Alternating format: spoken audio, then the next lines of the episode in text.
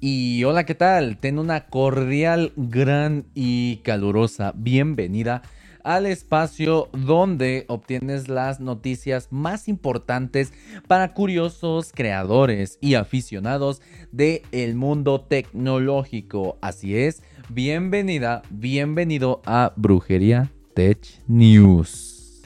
Y bien, vamos a comenzar con no una noticia, la noticia, y es oficial. Twitter ha demandado al señor Elon Musk por retirar el acuerdo para comprar eh, la red social, o sea, Twitter. Y aquí te va.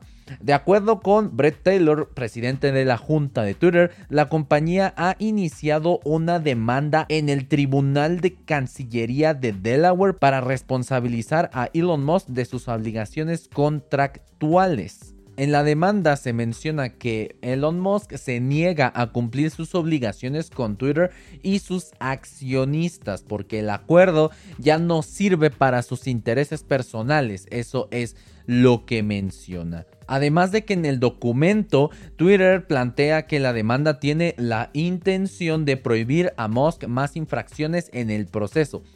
Según ellos, cree que él, a diferencia de cualquier otra parte sujeta a la ley de contratos de Delaware, es libre de cambiar su mentalidad, destrozar la empresa, interrumpir sus operaciones, destruir el valor de los accionistas y alejarse. También Twitter califica a esta estrategia de Elon Musk como un modelo de hipocresía, pues una de las principales razones para querer comprar pues Twitter es librarlo del spam, ya que él menciona que es una plaga para la experiencia del usuario y que debía ser purgada.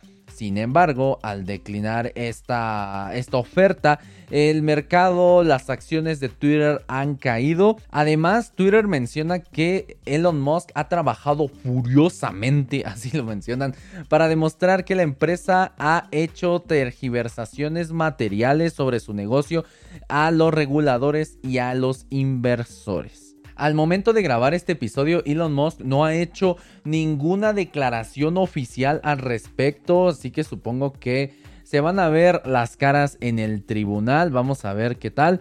En caso de que se determine por el juez que Twitter es la parte afectada, Elon Musk debería pagar una compensación de mil millones de dólares por romper el acuerdo aunque algunas posturas comentan que Elon Musk tendría alguna oportunidad de revertir este acuerdo con este, con este proceso legal.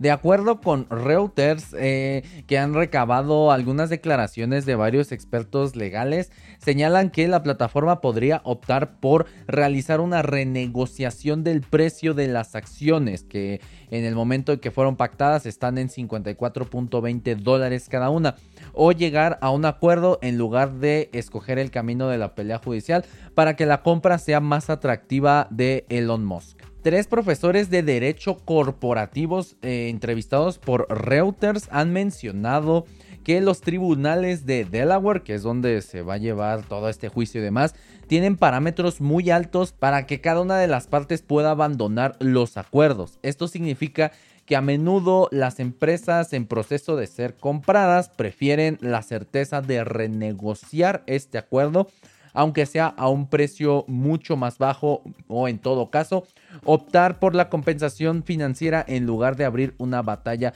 judicial que puede durar meses y estos litigios de acuerdo con el profesor Adam Badawi son costosos y complicados. Eh, estos profesores mencionan que Twitter tiene posibilidades de ganar este litigio, este juicio contra Elon Musk o podría, no sé, obligarlo a comprar Twitter, ya que sí, previamente se firmaron acuerdos al respecto, pero al mismo tiempo hacerle pagar una compensación monetaria por este tipo de casos porque sí se puede interpretar de acuerdo con la ley de los Estados Unidos como manipulación del precio de las acciones y pues, o sea, no puede retirarte así nada más de la compra de una empresa.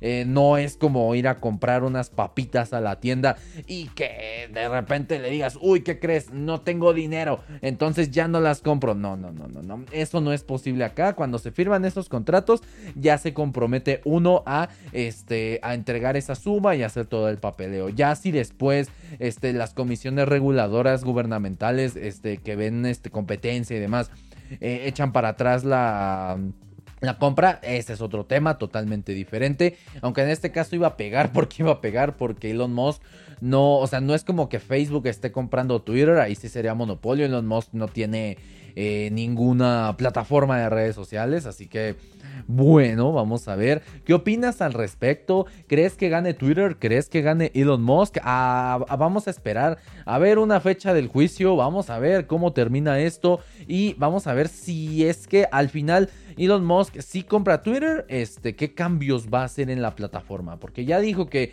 va a hacer varios cambios, pero ahora el, el punto queda totalmente incierto. Yo personalmente creo que este, mm, no sé, yo, yo personalmente creo que no se va a comprar Twitter. Twitter va a seguir en las manos de sus propietarios actuales y Elon Musk tal vez tenga que pagar una compensación, pero no se va a quedar con Twitter. No sé por qué lo dijo, si al final se iba a retractar o tal vez creo que debió si vio información después, no sé si sea culpa de él, de su equipo este, financiero, pero creo que si se echó para atrás por el caso de los bots, por ejemplo, creo que debió ver eso antes de hacer una firma en cierto documento, ¿verdad? Siempre checa tú eh, antes de firmar algo, todo, todas las variables que inciden ahí. Y ahora pasamos a la siguiente noticia. Esta tiene que ver con otra plataforma de internet, Uber, porque se han liberado los famosos Uber Files. ¿Te acuerdas de los famosos Panama Papers donde este, salieron muchas personalidades, no solo del ámbito político, también del ámbito tecnológico y del ámbito de la farándula, que este, evadían impuestos este, con ciertas triangulaciones. Ese, ese es otro punto. Pero eh, The Guardian ha declarado, ha hecho pública una investigación periodística donde declaran que Uber violó las leyes, enganchó a la policía y presionó en secreto a los gobiernos. Revelan una filtración de más de 124 mil documentos confidenciales filtrados por The Guardian donde se ven nombres como Emmanuel Macron, presidente francés, que este, ayudó al cabildeo de Uber en Francia. Revelan estos textos y mucho, mucho más. Esta filtración pone al descubierto prácticas que no son éticas, la neta, o sea, que están muy mal, que impulsaron a esta empresa a convertirse en la que es actualmente, en una muy, muy grande. Uber ha hecho varias cosas como intentar forzar el servicio de transporte de taxis a ciudades en todo el mundo, incluso si eso significaba violar las leyes y las regulaciones de los taxis. También Uber trató de apuntalar el apoyo cortejando discretamente a primeros ministros, presidentes, este, multimillonarios, oligarcas y demás, este, y gente incluso de los medios de comunicación para que Uber este, pudiera abrir ese paso más fácil en los países. Los mensajes filtrados sugieren que los ejecutivos de Uber al mismo tiempo no se hacían ilusiones sobre la infracción de la ley de la empresa, con un ejecutivo bromeando que se habían convertido en piratas, así lo decían en broma, y otro admitiendo somos jodidamente ilegales. En toda esta filtración de documentos se pueden hallar correos electrónicos, mensajes de iMessage, mensajes de WhatsApp y diferentes líneas de comunicación donde este Uber ah, pues se da a entender que sí ha roto la ley en varios países. Aquí como te mencionaba ah, sale también el presidente de Francia donde esta persona parece haber hecho todo lo posible para ayudar a Uber incluso diciéndole a la empresa que había negociado un trato secreto con sus oponentes en el gabinete francés. En privado, los ejecutivos de Uber expresaron un desdén apenas disfrazado por otros funcionarios electos que eran menos receptivos al modelo de negocio de esta empresa. No, y la lista sigue y sigue porque va desde mandar conductores a protestas de taxistas para fomentar la violencia, cabildeo, tratos secretos con gobiernos, eh, prácticas desleales y mucho, mucho, mucho, no, en serio, muchísimo más. Los archivos cubren las operaciones de Uber en 40 países durante un periodo en el que la compañía se convirtió en un gigante global. Arrasando su servicio de transporte de taxis en muchas de las ciudades en las que todavía opera al día de hoy. Se han reunido con el canciller del Reino Unido, se han reunido con Joe Biden, se han reunido con el primer eh, ministro israelí Benjamin Netanyahu, se han reunido en serio con todo, con todo el mundo. Los documentos indican que Uber era experto en encontrar rutas no oficiales hacia este poderío, este dominio del mercado, aplicar influencia a través de amigos o intermediarios o buscar encuentros con políticos en los que no estaban presentes asistentes y funcionarios. También el hecho de enviar conductores de Uber como infiltrados a las protestas de taxistas se ha repetido, según estos documentos, en Italia, Bélgica, España, Suiza y los Países Bajos. Y quién sabe en dónde más, ¿verdad? Incluso un alto ejecutivo de Uber se escribió en un correo electrónico, no somos legales en muchos países, deberíamos evitar hacer declaraciones antagónicas, ya que eh, en algunos países tienen un estatus como distinto de lo legal, según ellos. Comentando esto, las tácticas que comentando esto sobre las tácticas que la empresa estaba dispuesta a desplegar para evitar la aplicación. Además de que para apoyar estas prácticas, Uber desarrolló un método que ellos internamente llaman el interruptor de la muerte. ¿Qué es esto?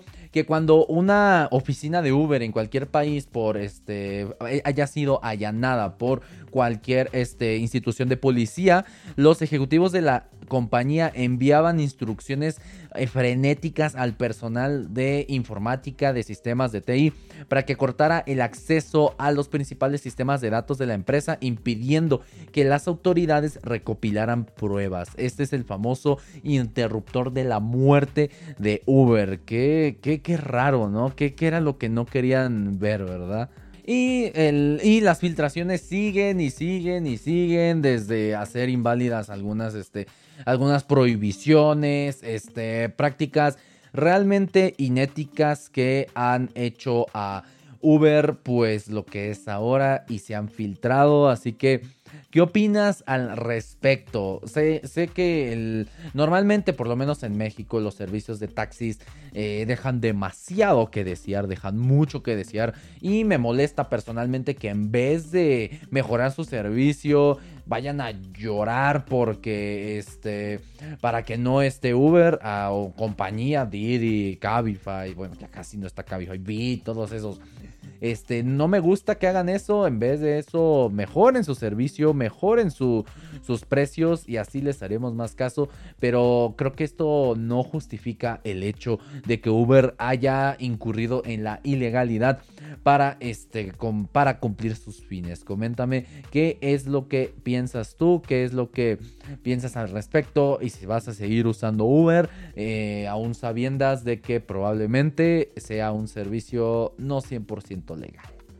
Y bueno, vámonos a noticias un poco más amenas, vámonos a noticias de dispositivos móviles porque acaba de ser anunciado y ya es oficial el nuevo Xiaomi 12 Lite con especificaciones interesantes. Tenemos una pantalla AMOLED de 6.55 pulgadas, resolución Full HD Plus y con una tasa de refresco de 120 Hz, con una tasa de muestreo táctil de 240 Hz, así como el soporte para contenido HDR10 Plus, todo protegido con Gorilla Glass 5. Todo funcionando con el procesador Qualcomm Snapdragon 778G. O esta G significa que está un poquito mejor optimizado para gaming. En cuanto a memoria RAM, tenemos 6 u 8 GB de memoria RAM LPDDR4X y este de almacenamiento tenemos tecnología UFS 2.2 con dos opciones, 128 o 256 GB de almacenamiento almacenamiento.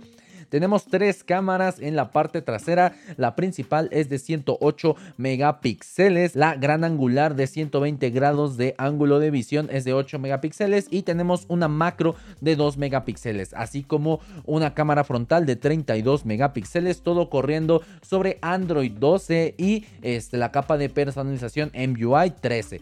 Además de que lo que le da poder a este dispositivo es una batería de 4300 miliamperios con carga rápida de 67 watts. Tenemos conectividad 5G, Bluetooth 5.2, Wi-Fi 6, NFC y este sensor de huellas en la pantalla. Su precio, su precio oficial ha sido de 399 dólares estadounidenses. Eh, esto para Europa. Vamos a ver si a Latinoamérica llega a ese precio que se traduciría en unos 8 mil pesos mexicanos al tipo de cambio actual. Más o menos eso. Este Acuérdate que los precios pueden variar dependiendo de exportación, este, logística, ah, impuestos y demás, pero pues vamos a ver cuándo llega este dispositivo porque seguro va a llegar, va a llegar acá. Y bueno, ¿tú qué opinas? ¿Comprarás este dispositivo? ¿No te comprarás? Eh, yo creo que por el precio, pantalla y procesador está muy bien.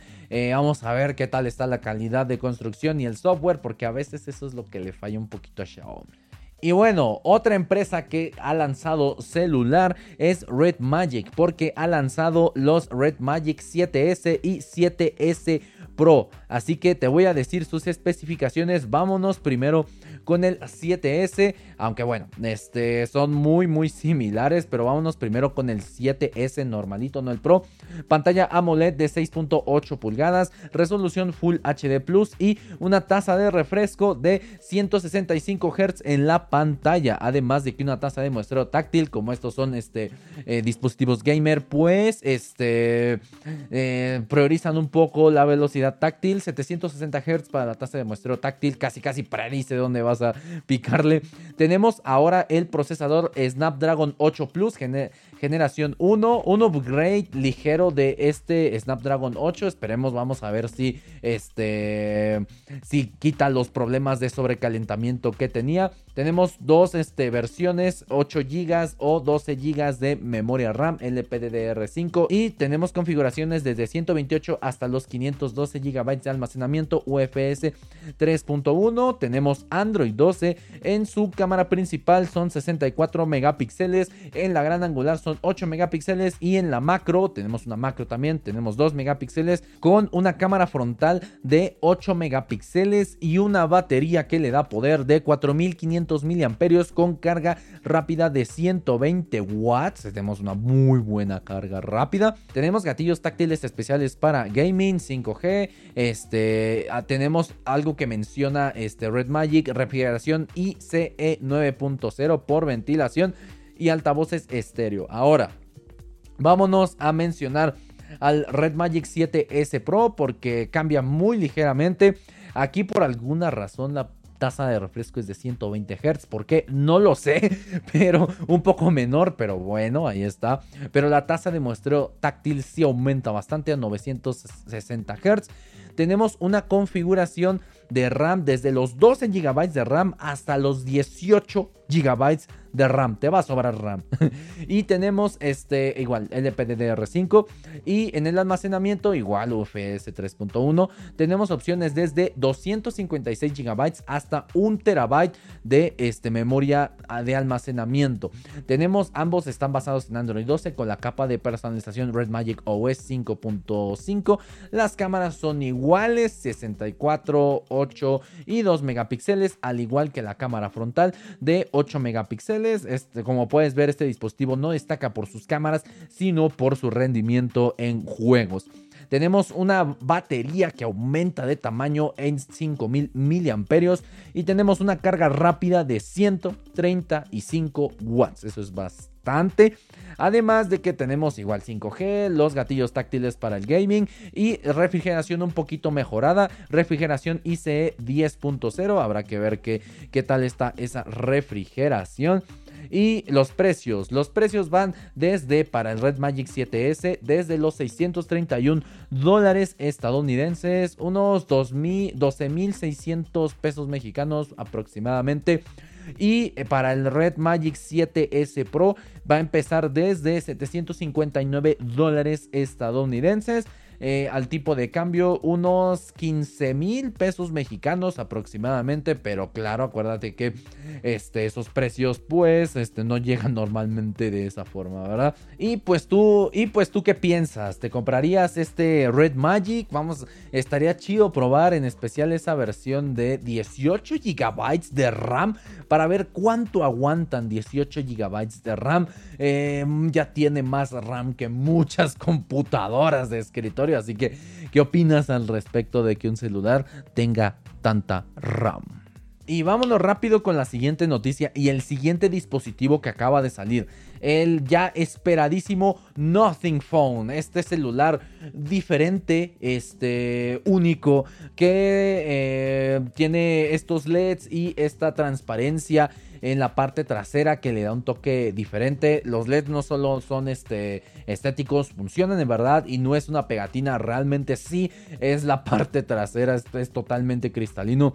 Y te voy a decir sus especificaciones. Pantalla OLED de 6.55 pulgadas, resolución Full HD, tasa de refresco variable desde los 60 hasta los 120 Hz. Ya no llega hasta 0, hasta 1 Hz, pero bueno, ahí estamos.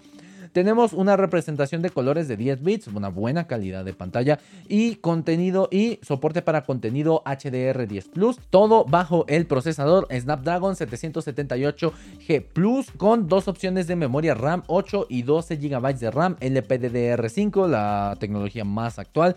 Y tenemos también la tecnología más actual de almacenamiento, eso me encanta. Este, tenemos UFS 3.1 para 128 o 256 GB. Esta tiene la capa de personalización Nothing OS basada en Android 12 y aseguran, de prometen que tendrás 3 años de actualizaciones de sistema, es decir, que se va a actualizar a Android 13, a Android 14 y a Android 15 y aparte otro año más de actualizaciones de seguridad, no, esperemos que lo cumplan.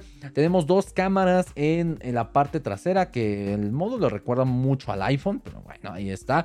Eh, de hecho, muchas personas le han llamado el iPhone de Android.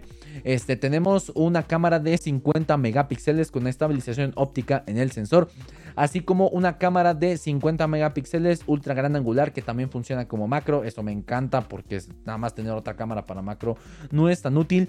Tenemos una cámara frontal de 16 megapíxeles, todo bajo una batería de 4500 mAh con una carga de 33 watts, ahí no tan rápido, eh, tenían que recordar en algo. Y este dispositivo soporta carga inalámbrica reversible de 5 watts. De hecho, ahí puedes ver este que carga los Nothing Ear, estos audífonos igual como transparentes. Me gusta el diseño transparente que tiene Está, está, interesante esto. Tenemos conectividad 5G, sensor de huellas en la, en la pantalla. Tenemos los LEDs que ponen ahí, Wi-Fi 6, Bluetooth 5.2, certificación IP53. esto de, lo de la transparencia hace que no tenga una certificación más fuerte. Aquí solo tenemos certificación contra agua ante salpicaduras, pero ya es algo, está bien. Tenemos NFC y tenemos un precio de 469 euros porque esto ha sido lanzado en Europa. Vamos a ver en cuánto llega acá. Más o menos eh, estaría rondando en unos 9 mil pesos mexicanos. No creo que llegue a ese precio. Yo creo que va a llegar a un precio mucho más alto. Pero esperemos tenerlo en nuestras manos. Esperemos que este, podamos probar el Nothing Phone. Nothing, por favor, mándame, mándame uno, mándame uno, por favor. Y otro celular que ha salido. Han salido muchos celulares ya se están acercando, ya estamos en la segunda mitad del año y nos estamos acercando al fin de año donde hay más ventas, por eso yo creo que están sacando todas las armas. Tenemos ahora este Realme GT2 Explorer Edition donde tenemos una pantalla AMOLED de 6.7 pulgadas, resolución Full HD Plus, tasa de refresco de 120 Hz, creo que esto ya es la norma, y una tasa de muestreo táctil, ahí le ganó al Red Magic, una tasa de muestreo táctil de 1000 Hertz. Eso es demasiado. No sé si eso sea este, eso sea tan útil, pero bueno, tenemos un otro procesador ahí, tenemos un chip llamado X7 que está dedicado únicamente al procesamiento de los gráficos en la pantalla. Ojo, no procesa los juegos, sino que controla el display de la pantalla. Esto para aligerarle un poco la carga al, este, al procesador y que no se caliente, no haga tanto trabajo. Tenemos este, también el procesador, este es el, ya el principal, este, el System on Chip. El Snapdragon 8 Plus generación 1, este 8 o 12 GB de memoria RAM, ya sabes, LPDDR5X, un poquito más rápido, 12 o 256 GB de almacenamiento UFS 3.1, bajo la capa de personalización Realme UI 3 y está basado en Android 12. Tenemos tres cámaras en la parte trasera. Tenemos la principal de 50 megapíxeles, la, gran la ultra gran angular de 50 megapíxeles también con un ángulo de visión de 150 grados. Está muy bien, es mucho, es mucha amplitud. Habrá que ver si no tiene este efecto como de ojo de pescado, pero habrá que ver. Y tenemos una cámara macro de 2 megapíxeles. Creo que pudieron poner la macro en la ultra gran angular, pero bueno. Tenemos en el frontal 16 megapíxeles con una batería de, de 5000 miliamperios con una carga de 100 watts. Como que ya se está haciendo tendencia a meterles cargas súper potentes. Tenemos 5G, lector de huellas en la pantalla. Tenemos gatillos laterales para que te van a funcionar para el gaming. Doble cámara de vapor para este, la refrigeración del dispositivo y su precio empieza desde los 521 dólares estadounidenses, más o menos unos 10.400 pesos mexicanos. Esperemos a ver si este dispositivo lo trae la marca Realme. Y pues a ver, porque el diseño me gusta, me gusta la parte trasera, está muy bonito, creo que está muy elegante. Los marcos sí recuerdan como a un iPhone, pero pues ahí está, ahí está.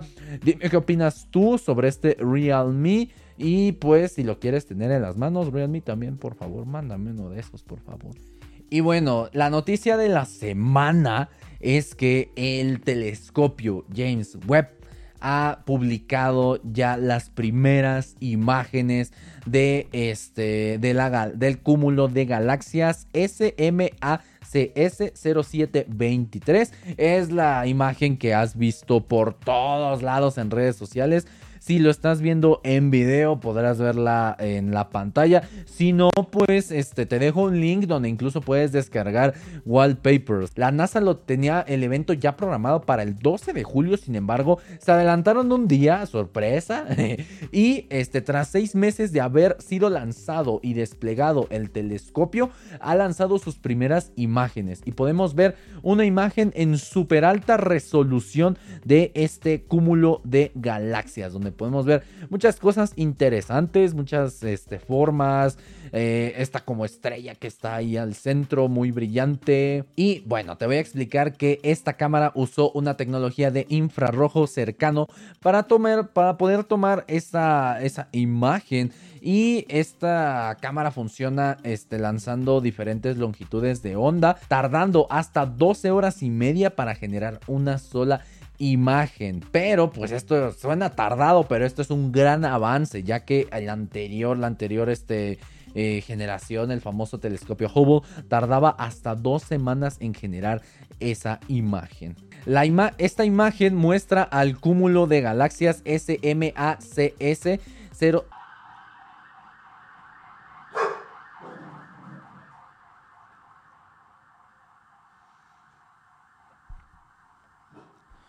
Por mí, güey.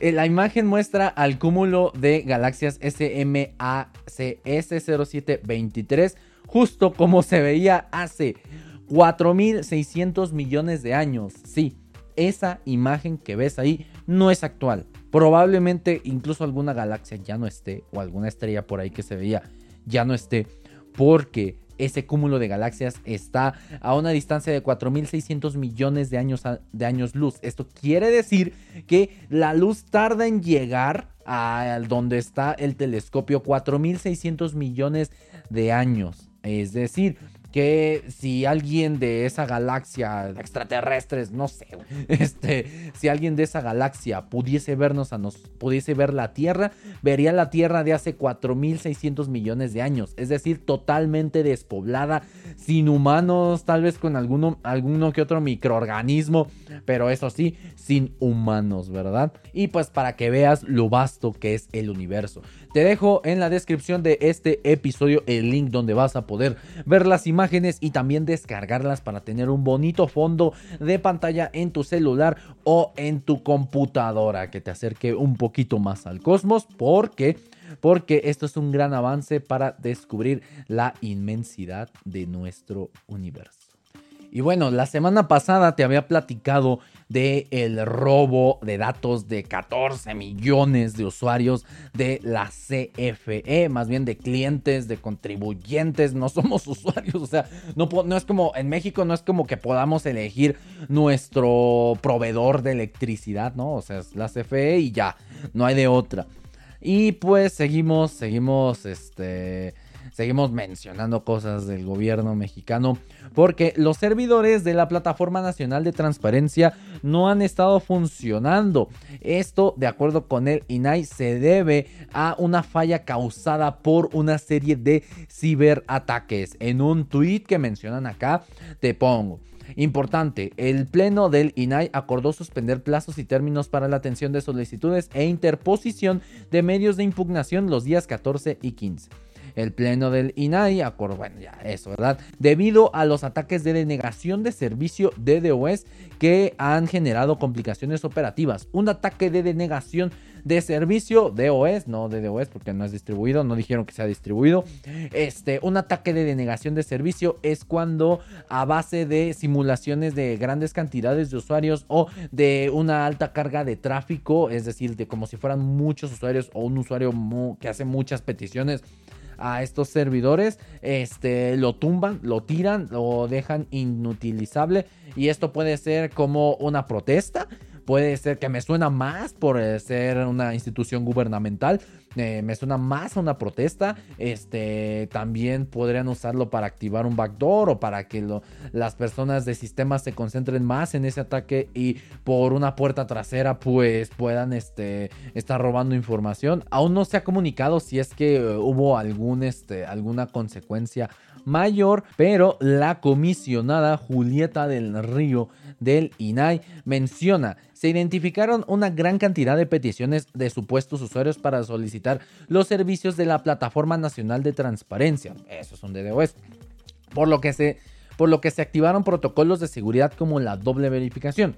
No obstante, los ciberataques ocasionaron la lentitud en el sistema provocando intermitencias en el funcionamiento. De acuerdo con la vocera, este, el sistema desde el 12 de julio ha recibido cerca de 50 mil millones de ataques. Además de que mencionó que todos los datos de la plataforma están resguardados. Esperemos que no pase lo mismo que la CFE y se filtren por ahí muchos datos, aunque bueno, como aunque tal vez ahí no sea tan malo, pero eh, se supone que ya la plataforma nacional para la transparencia eh, no debería caerse porque si queremos ver una licitación, si alguna marranada está haciendo el gobierno o algo así, esa es nuestra vía para ver si realmente lo están haciendo totalmente legal. Así que pues hay que tener cuidado y hay que hacer que rinda cuentas nuestro gobierno, ¿verdad? El gobierno de todos, a todo gobierno se le exigen cuentas.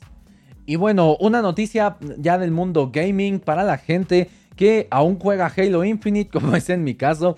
Este, ya está la preview de este, la, eh, del modo cooperativo de la campaña de Halo Infinite que podrás jugar desde este, tu consola, desde tu PC con hasta tres amigos. Esto lo anunció, eh, esto lo anunció 343 Industries el pasado viernes y podrá ser jugada con crossplay con Xbox One, Xbox Series X, Series S y PC. Además de que se incluye la esperada función de repetición de misiones en el modo campaña. Esto era algo que pedíamos mucho los usuarios porque si se te olvidaba agarrar el cráneo, un coleccionable de la última misión, tenías que jugar el juego todo otra vez.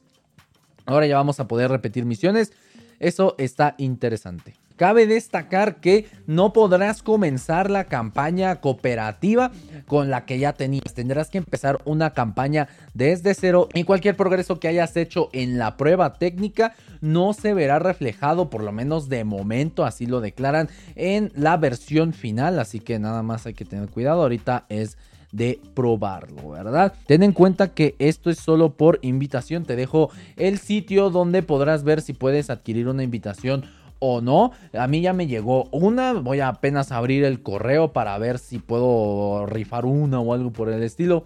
Pero pues, este, yo, yo creo que voy a estar jugando, voy a ver primero si puedo, pero si sí puedo, voy a estar jugando en vivo en mi canal de Twitch.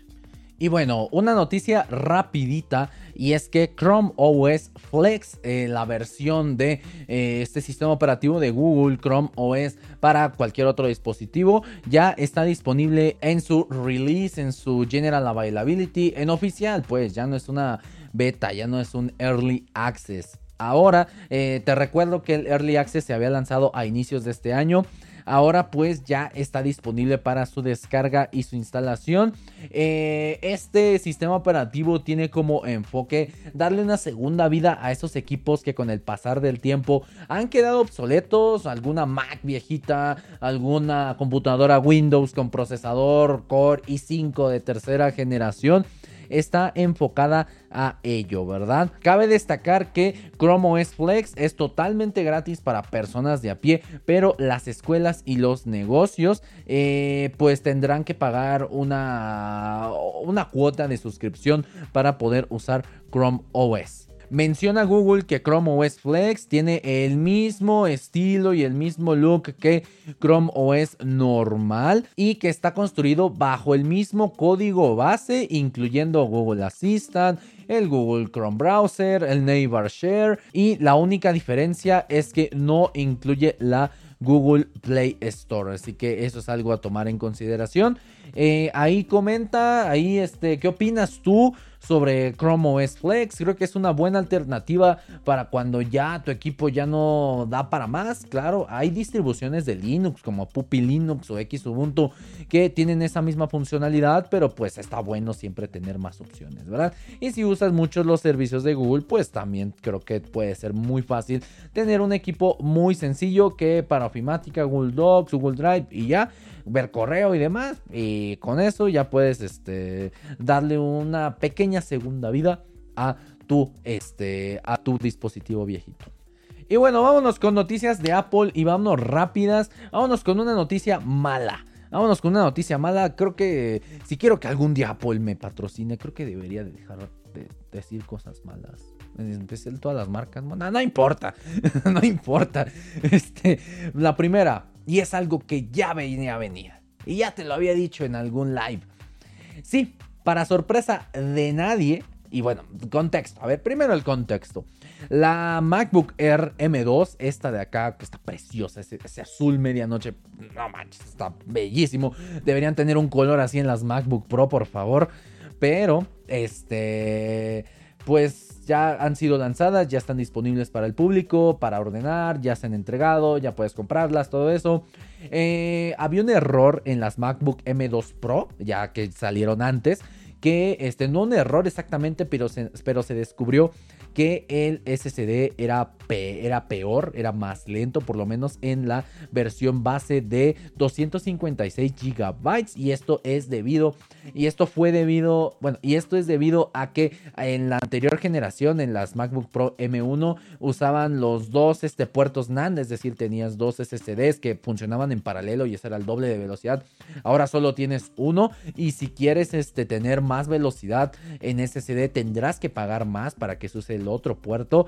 Al parecer, y esto ya era algo que yo me esperaba, ese mismo problema lo hereda la MacBook Air M2. Se ha descubierto que los este, modelos base de 256 GB de almacenamiento solo usan un puerto NAND, es decir, un chip de almacenamiento, mientras que de 512 para arriba usan los dos puertos, limitando considerablemente la velocidad de lectura y escritura de este del SSD. Aquí te tengo unas pruebas de lectura y escritura del SSD, así que esto era esto era algo que ya se veía venir cuando se descubrió en la MacBook Pro M2. Ahí qué mal Apple, qué mal, este sí, la mejora del diseño y todo, pero qué mal que el SSD haya empeorado haya sido peor en nuestras nuevas MacBook que se supone deberían ir más rápidos, por lo menos en todos los aspectos. Que sus predecesoras. Así que, pues cuidado ahí. Apple, pues qué mal ahí, qué mal ahí. Pero mándamela, por favor, también. Mándamela. Y justo hablando, una noticia rapidita de Apple. Esta es de Apple Music. Las Apple Music Sessions han debutado con el lanzamiento de audios exclusivos y videos en directo grabados en los estudios de Apple Music. Las sesiones grabadas en estudios de Apple Music de todo el mundo dan a los artistas la oportunidad de reimaginar y recrear éxitos de su catálogo de música, así como versiones creativas de canciones clásicas. Las sesiones también se graban para proporcionar un video musical en directo complementario en Apple Music. Estas Apple Music Sessions se han lanzado el viernes 15 de julio con Carrie Underwood, Tenley Tones, no, no, no, no, los conozco bien, y algunos, este, algunos artistas más. Vamos a ver quiénes más se suman a esta, a esta nueva modalidad de Apple Music Sessions, eh, dando como una experiencia diferente a los usuarios. Ya habían lanzado este a Apple Music Live. no, sé, no sé si han hecho más, pero el disco de este, Harry Styles, Harry's House, se lanzó en Apple Music primero, bueno, con un concierto y ya de inmediato se fue a todas las plataformas de streaming de música. Estate atento porque estoy ya preparando eh, la comparativa definitiva de como 10 servicios de música. Este, ahí está Amazon Music, este, Apple Music, Spotify, uh, ¿cómo se llama esta? Deezer, todas esas ahí están. Así que te voy a preparar la, eh, la comparativa definitiva para que, para que sepas qué servicio de música por streaming te conviene. Así que te estoy preparando este video. Y pues este, voy a ver si eh, me da tiempo de todavía agregar este apartado a Apple, de, a, Apple, a la sección de Apple Music. Coméntame ahí qué te parece. ¿Crees que sea una excelente alternativa? ¿Algo diferenciar? ¿Crees que esto le pueda plantar cara a Spotify que aún sigue reinando en esto de la música por streaming? Ahí si puedes, deja tu hermoso comentario. Y bueno, vámonos a las noticias de adultos. Sí, vámonos a las noticias para gente que crea tecnología. Esta semana hubieron, hubieron poquitas, así que la semana pasada hubieron más y más interesantes como lo de Boon. Este, chécalo ahí. Y este, vámonos primero con el lanzamiento de la versión 104 de las DevTools de Chrome. Ya sabes, la consola de desarrollo, lo que aparece ahí abajito que tiene varios cambios como el, la vuelta de esta funcionalidad de el reinicio del frame durante una depuración. La función de reinicio de frame está de vuelta, puedes volver a ejecutar el código anterior cuando estés en pausa en alguna, de, en alguna función.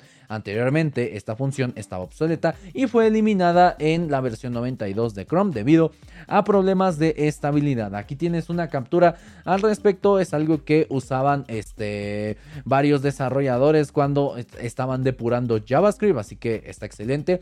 Así como también agregaron opciones de reproducción lenta en el panel de grabadora. Si no sabes qué es esto, el panel de grabación es como un Selenium más o menos. Nos permite generar como flujos de este, clics, de a dónde ir, de qué escribir ahí y grabarlos para automatizar nuestras pruebas. Ahora podemos ponerlo en un modo lento. Esto está excelente por si queremos probar la carga de nuestras páginas o necesitamos esperar la carga de una API, por ejemplo.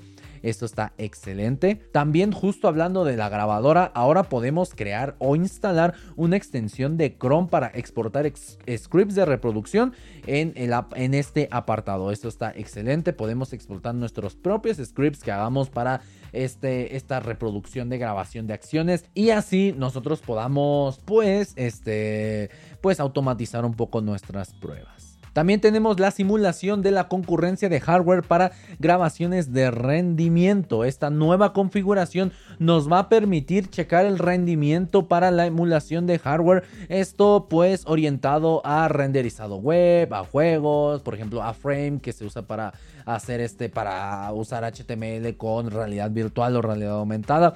También tenemos la vista previa del valor no color al autocompletar variables de CSS. Lo puedes ver acá. Este valor donde no, donde especifica que no hay un color para ese elemento.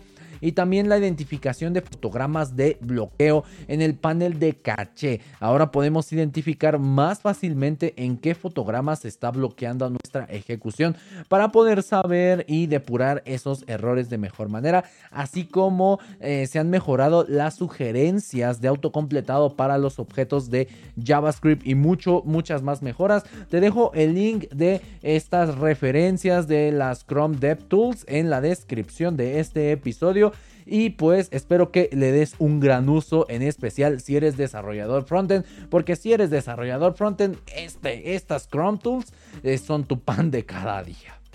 Y por último, te traigo a mitad de año las tendencias en desarrollo de software. Espero a ver si luego me da tiempo hago un video ahondando más en esto para este 2022, es decir, lo que queda del año y lo que ya ha transcurrido del año, lo que ya se ha visto, la información que tenemos ya de este año.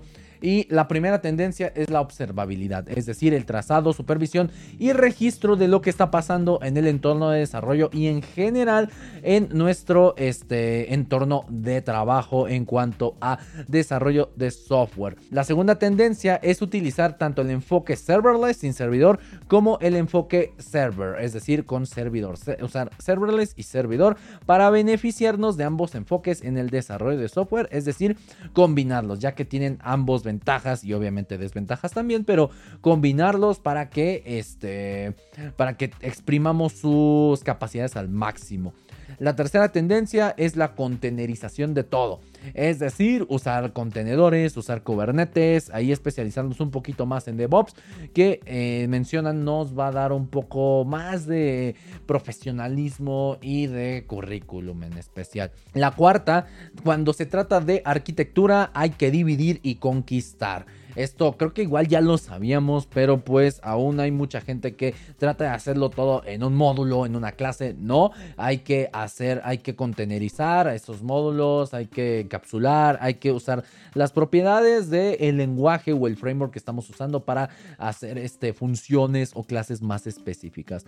El código abierto y el software libre son los caminos del futuro porque mencionan que este, empresas como Meta, Google, Netflix están ya muchas de sus herramientas a open source porque han visto mejora. Muchas empresas como Facebook, por ejemplo, con la misma React que es open source, han visto mejoradas su, su desempeño y, su, y el soporte de esas herramientas gracias a la comunidad de open source. También utilizar patrones arquitectónicos, no solo es programar por, programar, también es usar algún patrón de arquitectura para que nuestro software tenga un mejor rendimiento y sobre todo que sea más fácil de mantener. Y también mencionan de la evolución de los lenguajes de programación. Así que eh, entre estas y muchas más tendencias son las que estamos viendo en este, en este 2022. Yo creo que sí me voy a animar a hacer un video un poco más, al, más enfocado en esto para que puedas este, profundizar más en el tema. Así que espéralo, suscríbete a mi canal de YouTube para que puedas enterarte de cuándo sale ese video. Y bueno, estrenando micrófono. Esto ha sido todo por esta edición de Brujería Tech News. Deja ahí si puedes tu comentario de qué noticia te ha gustado más cuál no, este, qué piensas de alguna noticia, cuál te causó más impacto, déjamelo ahí en los comentarios que los estaré leyendo. Me sirve mucho también que me des una valoración súper positiva en tu plataforma de podcast favorita, Apple Podcast, Spotify, Google Podcast. Estamos en todas ahí para que puedas escuchar eh, lo que trae la magia que hay detrás de tu pantalla. Así que también sígueme en mis redes sociales donde este, comparto contenido muy variado, donde contesto muchas preguntas más específicas, por ejemplo, en mis stories de Instagram y donde hago este, lives jugando o lives contestando dudas en Twitch. Así que espero verte ahí. Y sobre todo, recuerda, recuerda que hacemos en vivo seguido. También recuerda, ah, no, no, te recuerdo que esta semana voy a ir a Talentland. Así que si estás por allá, ahí nos vemos. Este, no tengas miedo, no tengas miedo de saludar ahí, no, no te preocupes, no muerdo mucho. Y este, si vas a presencial en Talentland, ahí nos vemos y si vas al hackathon, pues yo voy a ser uno de tus mentores. Así que ahí nos estamos viendo. También recuerda que esta semana vamos a tener varios videos, ya estoy trabajando en ello. El video, el review del Vivo X80 Pro. Eh, recuerda que también sale eh, mi visita a los Intel Labs para que te diga pues qué vi ahí y pues también que aprendas mucho de procesadores, de cómo funciona esta empresa y de cómo entrar a Intel. Y también recuerda me olvidó. No, no, no se me ha olvidado. Eso nunca se me olvida. Recuerda que esto no es brujería, es tecnología.